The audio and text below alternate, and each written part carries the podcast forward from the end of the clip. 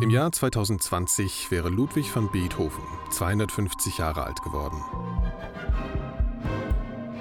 Das nehmen zwölf Künstler zum Anlass, sich im Rahmen des Projekts Be Beethoven von Podium Esslingen drei Jahre lang ausgiebig mit den zentralen Zukunftsthemen der Kunstmusik auseinanderzusetzen.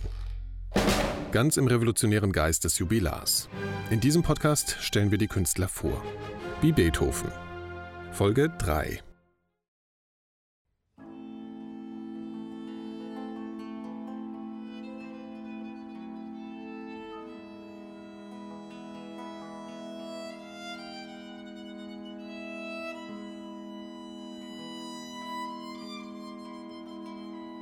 Mein Name ist Elina Albach, ich bin Cembalistin und habe ein Ensemble gegründet, Continuum, mit welchem ich versuche, die alte Musik ein bisschen aus der Nische zu holen, in der sie sich seit 20 Jahren befindet. Indem man die das, das Herz dieser Musik, also die, die Klangfarben und die Improvisation und die ganze Verzierungskunst, die in dieser Musik herrscht, indem man die eigentlich in eine zeitgemäße Übersetzung bringt. Das heißt, indem man die Effekte erklärt, indem man, also nicht erklärt im erklärerischen Sinne, sondern indem man die Konzertrahmen so gestaltet, dass man es schafft, das auf ein Publikum zu übertragen, was nicht mehr im 18. Jahrhundert lebt, das heißt, diese Effekte gar nicht kennt.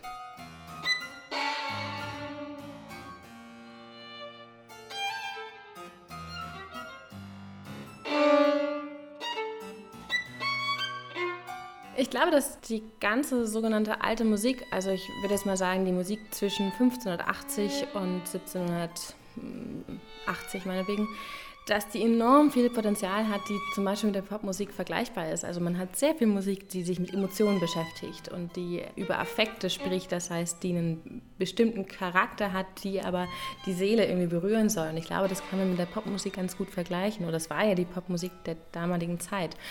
Und ich finde es absurd, wie das jetzt manchmal artifiziell in einen Kontext gestellt wird, der mit der ursprünglichen Intention der Musik überhaupt nichts zu tun hat. Also wenn man irgendwie, man hat eine Oper geschrieben und die wurde in einem Opernhaus aufgeführt, das war aber eine Party. Also das, es gab keine Sitze im Publikum, die Leute haben gestanden, haben geredet, haben gequatscht, haben mitgesungen, haben also eigentlich wie auf dem heutigen Popkonzert. Und irgendwann später im 19. Jahrhundert erst wurden Programmhefte eingeführt, damit die Leute ruhig sind und nicht mehr quatschen.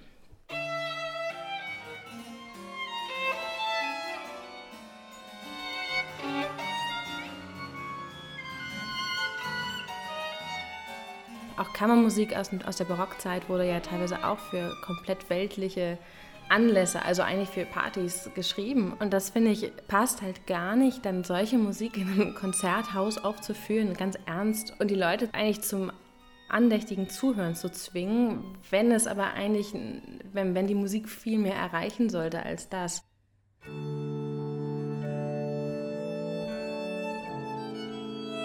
Und ich glaube, das kann man ganz gut durch Konzertformate aufbrechen, die sich sehr konkret mit dem Inhalt der Musik beschäftigen. Also wenn wir sagen, wir haben jetzt ein Stück, das soll eigentlich die Leute irgendwie zum, zum Tanzen auffordern, dann ist es doch sinnvoll, diese Musik so darzustellen, dass die Leute jetzt nicht da sitzen müssen und einfach nur zuhören, sondern es ist doch toll, das in einen Kontext zu bringen, der offener ist. Und das denke ich, das, das lässt sich mit viel von dieser Musik sehr gut darstellen.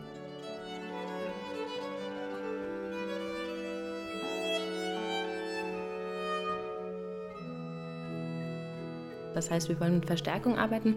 Wir wollen bestimmte Mikrofone und Lautsprecher entwickeln, die diesen obertonreichen Klang der Instrumente so gut abnehmen und verstärken, dass man wirklich das Gefühl hat, man sitzt an diesen Instrumenten oder man sitzt drunter oder man hat das Gefühl, die Geige steht direkt neben einem, dass man davon erreicht wird und nicht wie so oft eigentlich kaum was hören kann und, und sich immer danach sehnt, dass man irgendwie was von diesen Instrumenten hört, die doch da irgendwo in 200 Meter Entfernung spielen also diese Verstärkung ist auf jeden Fall ein, ein wichtiger Punkt von dem Beethoven-Projekt.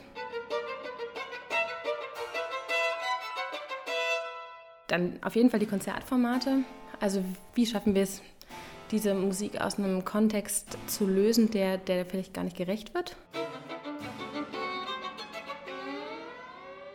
Und dann ist ein, ist ein sehr wichtiger Punkt, dass ich gerne versuchen würde, eine neue zeitgenössische Sprache für diese Instrumente zu entwickeln. Also es gibt schon zeitgenössische Musik für barockes Instrumentarium, aber das ist relativ wenig.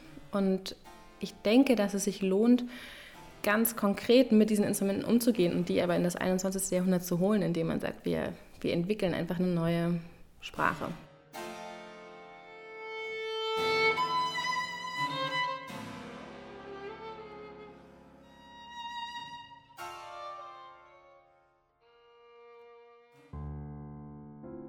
Hallo, ich bin der Juri, Juri De Marco, äh, wenn man ganz genau sein will, Juri Nikolai De Marco.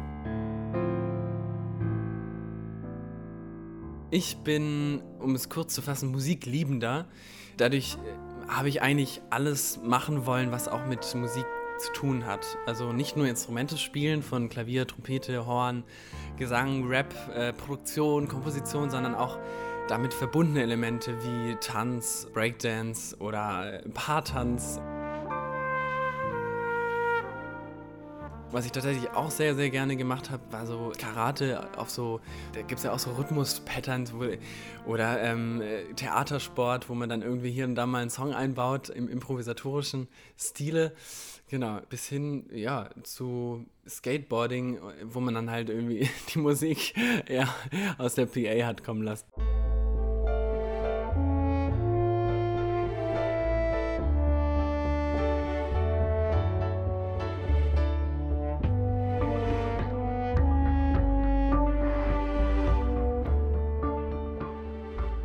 Die Aktivität, die ich im Sportbereich gemacht habe, lässt sich, glaube ich, nicht eins zu eins natürlich irgendwie in die Musik übertragen, aber ich merke schon, dass ich ein sehr körperliches Spiel habe. Ich bin eigentlich meistens mit meinem ganzen Körper dabei und es ist auch total wichtig, dass, ich, dass, dass das so ist.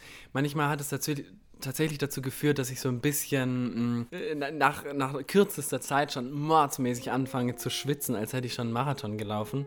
Da müsste man natürlich irgendwie auch über Energieeffizienz sprechen, aber über sowas kann man fast nicht mehr nachdenken, wenn man irgendwie wirklich in so einer musikalischen Phrase badet.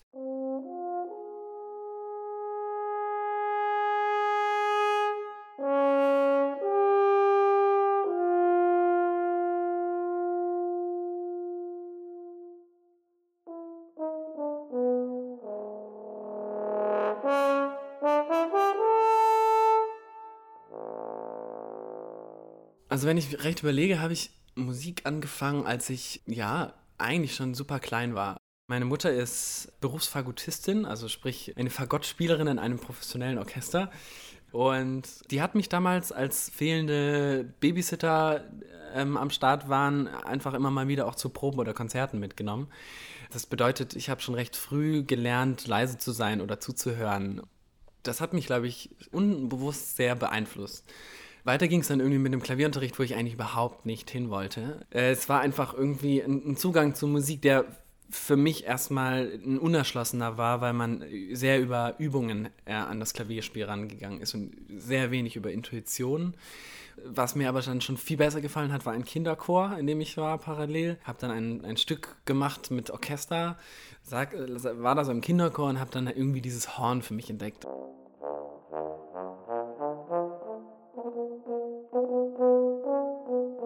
Habe dann auch direkt gefragt, einen Hornisten, der dort gespielt hat, ob ich denn mal das Horn ausprobieren dürfte und fand es übel geil. Und habe den dann auch gleich gefragt und der wurde dann auch mein Hornlehrer. Irgendwie gefühlt zwei Wochen später. Das war für mich ein viel intuitiveres Instrument. Also gerade weil es melodiös ist, nicht mal akkordisch, rhythmisch und melodiös, also wie beim Klavier gleichzeitig, sondern es ist eine, eine sehr, ein sehr melodiöses Instrument. Und für mich gleicht es dem Gesang sehr.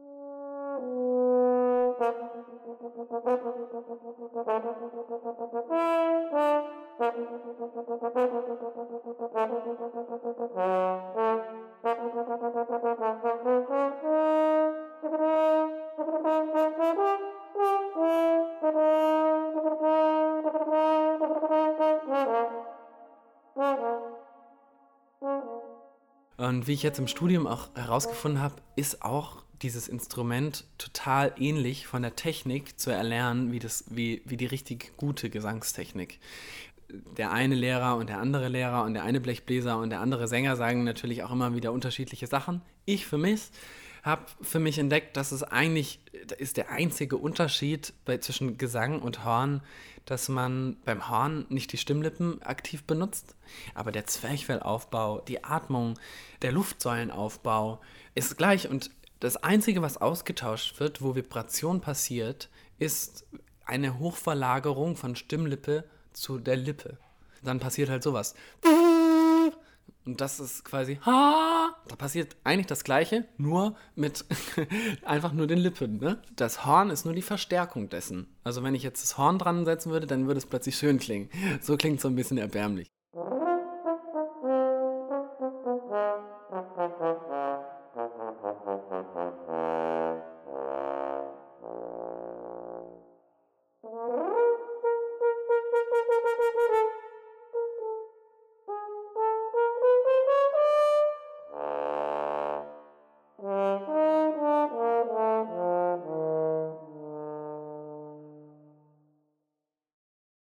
Glaube, dass es immer am einfachsten ist, natürlich den Weg des geringsten Widerstandes zu gehen. Und das wäre in dem Fall einfach mitzuschwimmen und alles so zu machen, wie es eh läuft. Also das wäre ja kein Problem. Man kann ja einfach zehn Weihnachtsauditorien spielen und man kann alle Kammermusikkonzerte, die so angeboten werden, einfach machen. Das, ist, das könnte man machen, aber das finde ich künstlerisch extrem unbefriedigend und ich langweile mich. Und ich, ich finde ein Konzert, was aus zwei Konzerthälften besteht und aus einzelnen Stücken, zwischen denen man sich immer verbeugt, das interessiert mich nicht. Und ich finde, das, das wird auch dem Publikum nicht gerecht und das wird vor allem der Musik nicht gerecht. Und ich glaube, dass das einfach jetzt ein sehr guter Zeitpunkt ist, zu sagen, ich versuche wenigstens da was zu ändern. Wenn es nicht klappt, dann klappt es nicht, dann kann man immer noch das Alte weitermachen. Ich glaube aber, dass unsere Generation jetzt ein bisschen in der Pflicht ist, da was Neues zu entwickeln, da im Prinzip die beiden Generationen vor uns, die sich der alten Musik gewidmet haben, die waren immer noch in einem, von einem Forschergeist und einem Pioniergeist getrieben. Das war alles noch sehr neu und es gab immer noch sehr viel Musik, die sie entdeckt haben und aufgeführt haben. Und unsere Generation ist eigentlich die erste, die alles da hat. Also es gibt alle Quellen öffentlich, es gibt alle Musik, es gibt, es gibt nichts mehr, was wir machen müssen. Wir können einfach nur reproduzieren. Und das finde ich gefährlich, weil ich merke, dass sich viele Musiker aus meiner Generation darauf ausruhen, auf dem, was die vor uns geschaffen haben. Und ich finde, dass das ist zu einfach und das ist zu bequem und das ist auch, das ist nicht spannend, das hat keine Zukunft. Dann wird es einfach eingehen und dann ist es halt vorbei mit der Musik. Also ja.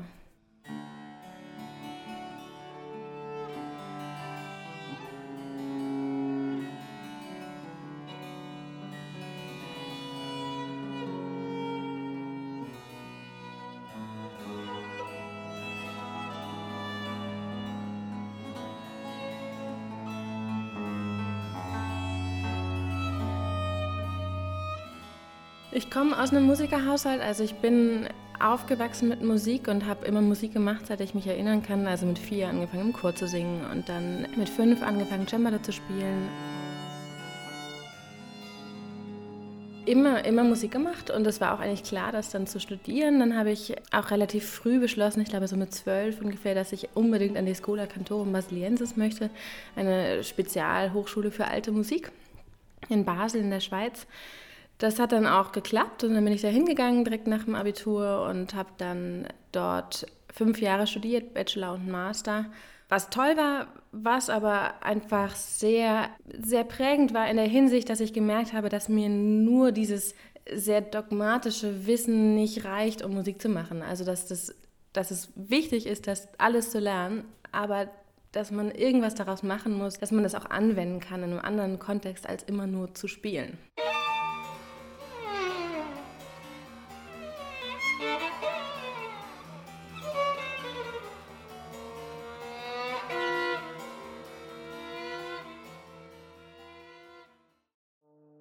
Meiner Meinung nach bin ich kein Wunderkind und es glaube ich, ich, meiner Meinung nach gibt es auch keine Wunderkinder. Meiner Meinung nach hat jeder ein sehr großes Potenzial und dieses Potenzial, es liegt einfach nur in der Art und Weise, wie man dieses Potenzial freilegt.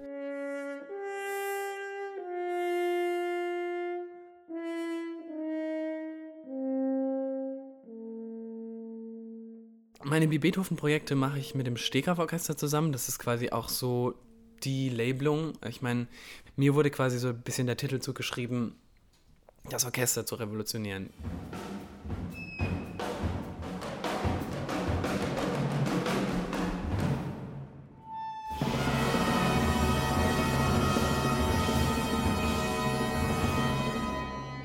wir befinden uns in einer Situation, wo irgendwie viele Orchester existieren, Gott sei Dank noch.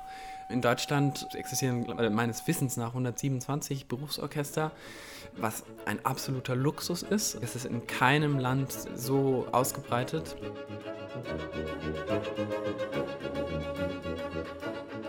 Was natürlich aber passiert, jetzt auch dadurch, dass die klassische Musik schon ein bisschen älter ist, dass gewisse Traditionen entstanden sind, die auch totalen tollen Wert haben, aber die natürlich auch, wo, wo, wo so eine gewisse Gefahr besteht, dass man in eine Routine abdriftet, die vielleicht nicht mehr ganz zeitaktuell ist. Viele Orchester versuchen sich gerade zu, ja, vielleicht auch ein bisschen neu aufzustellen. Trotzdem befindet sich das Orchester vor allem auch wegen seines Ausbildungsweges in einer doch sehr, vielleicht ein bisschen festgefahrenen Situation.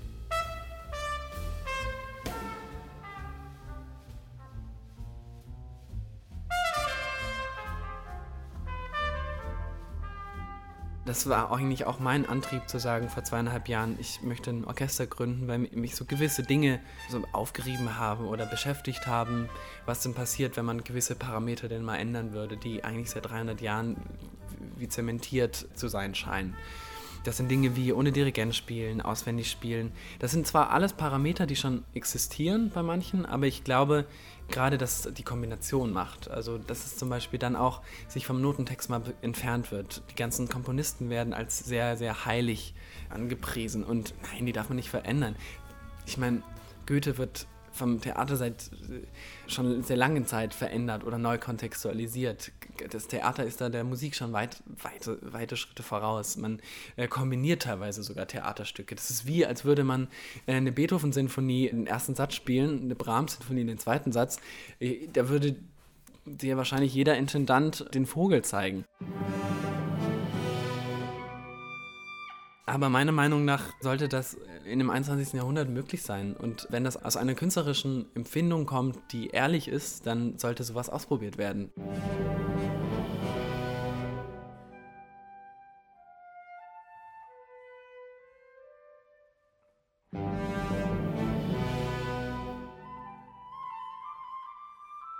Was zeichnet unseren Auftritt aus. Vielleicht erzähle ich noch mal ganz kurz, was davor passiert, weil das ist vielleicht auch spannend. Wir wollen nämlich dem Komponisten auf jeden Fall getreu werden. Wir wollen, unsere, unsere Zielsetzung ist, den Komponisten von seiner Zeit in die jetzige Zeit zu transferieren. Und das mit den Möglichkeiten, die wir auch jetzt haben. Das bedeutet dann unter Umständen eine neue Zusammenstellung von den Sätzen, eine Rekomposition von einer Phrase. Das bedeutet, wir hören uns das Werk an und merken irgendwie, diese Phrase erinnert uns irgendwie an, ein etwas schwungvolleres Jazz-Element. Also ich mache vielleicht ein Beispiel. Im, im Schubert im zweiten Satz gibt es irgendwie die Melodie, gleich Einstieg. Also es ist so eine recht fröhliche Melodie. Und würde sie heute geschrieben werden, unserer Meinung nach, jeder kann da anderer Meinung sein, ist sie eher fast so wie so ein Medium Swing Jazz.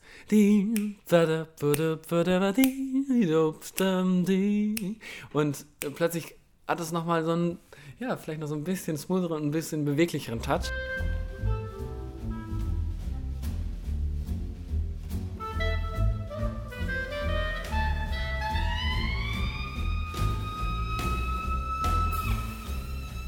Anderes Beispiel, vierter Satz, auch von Schubert, von unserer letzten Produktion. Da gab es eine Stelle, da hieß es, äh, also ist irgendwie so sehr sehr viel viertellastig, sehr four to the floor. Im Endeffekt stand da wie äh, intuitiv groß Techno drüber geschrieben, ne? Und dann geht es recht schnell irgendwie in diesen, ja, in so eine Art Berghain-Techno-Nummer.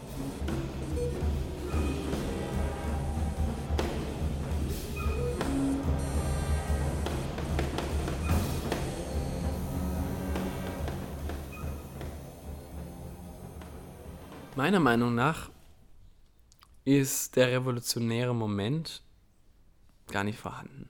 Ich behaupte, dass es nur revolutionär ist, sich als vielleicht klassisch ausgebildeter Musiker so großflächig und in dem Ausmaß von den Stricken loszureißen, die man auf dem Weg bekommen hat. Das ist die einzige Revolution, die da stattfindet. An sich ist, wenn man das künstlerische Endprodukt anschaut, eigentlich nichts revolutionär meiner Meinung nach, weil es eigentlich wieder zum Intuitiven und zur, zur Authentizität zurück will.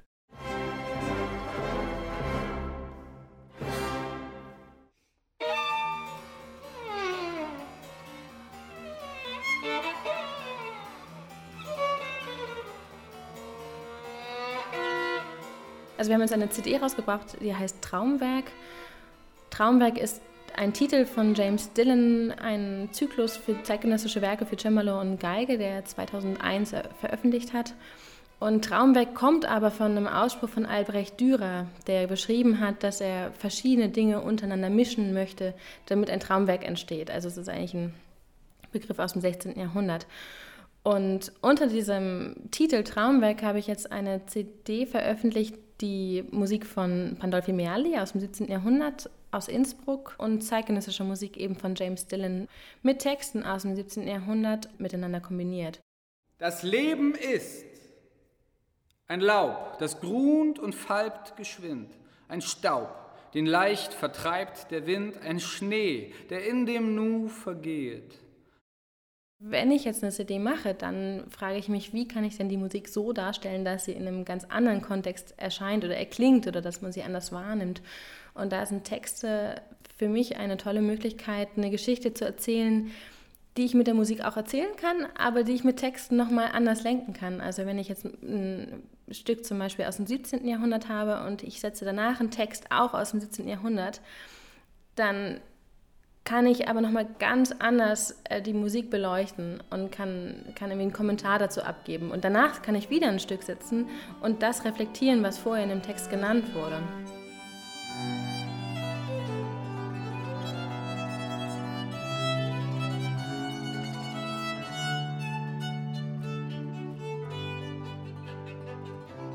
Ich finde, dass Musik für mich ein Ausdrucksmedium ist, das die einzige Möglichkeit ist, bestimmte emotionale Zustände zu beschreiben. Also ich kann mit Sprache nur Bereiche andeuten, die ich aber verbal vermutlich nicht so formulieren könnte, wie ich das in der Musik spielen kann. Ich bin zum Beispiel eigentlich kein religiöser Mensch, auch wenn ich in einem großen Kirchenumfeld aufgewachsen bin.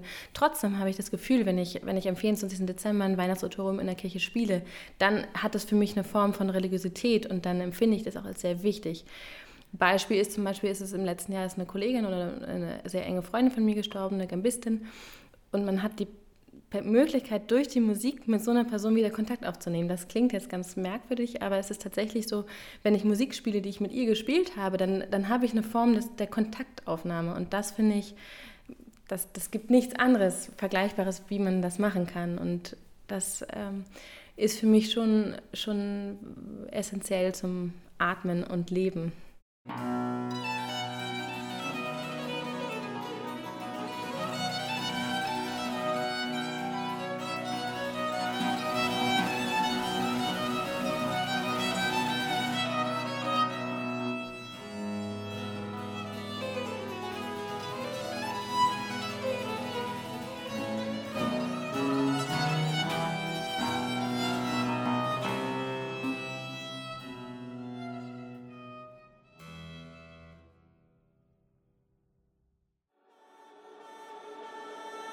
Wie Beethoven ist ein Projekt von Podium Esslingen im Rahmen des Beethoven-Jubiläums 2020.